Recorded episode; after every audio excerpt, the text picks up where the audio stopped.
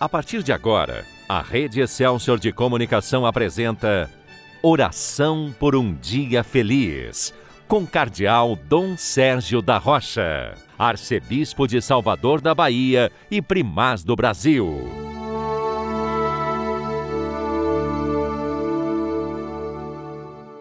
Bom dia, meu irmão, bom dia, minha irmã. Hoje é dia 8 de julho quarta-feira da 14 quarta semana do tempo comum.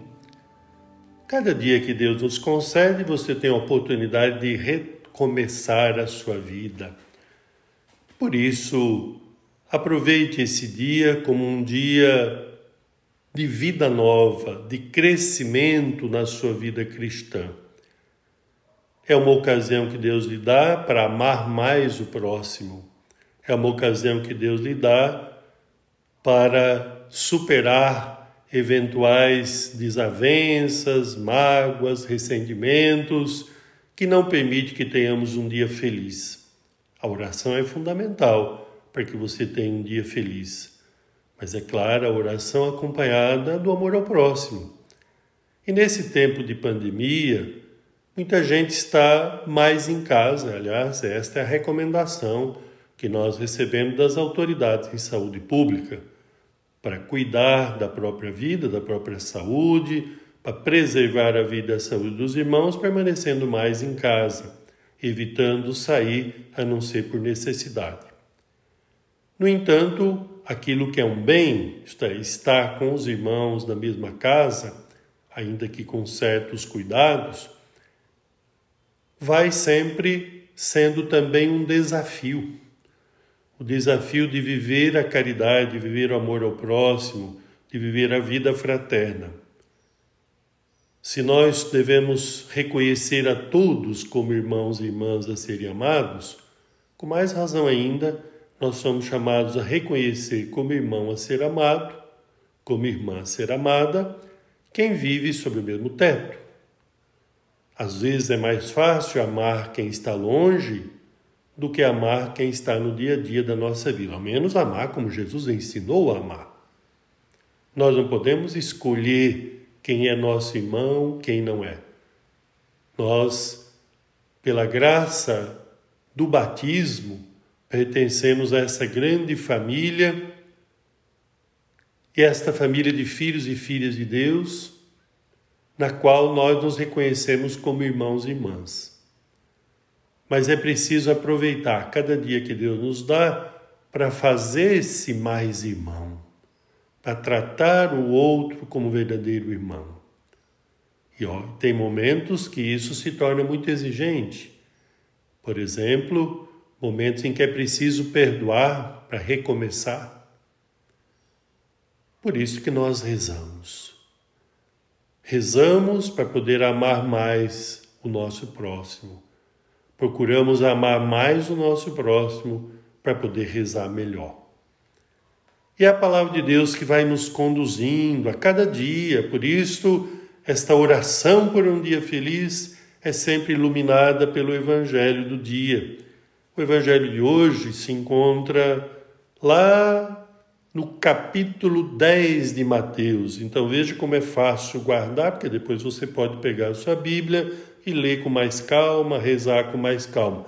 Mateus 10, os primeiros versículos do capítulo décimo também, você vai encontrar esta passagem que a nossa igreja está proclamando nesse dia, que é o chamado dos doze apóstolos. Ouçamos.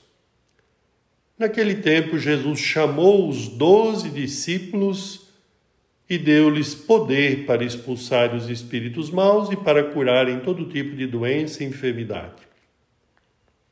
Estes são os nomes dos doze apóstolos. Primeiro, Simão, chamado Pedro, e André, seu irmão. Tiago, filho de Zebedeu, e seu irmão João. Felipe e Bartolomeu. Tomé e Mateus, o cobrador de impostos. Tiago, filho de Alfeu, e Tadeu.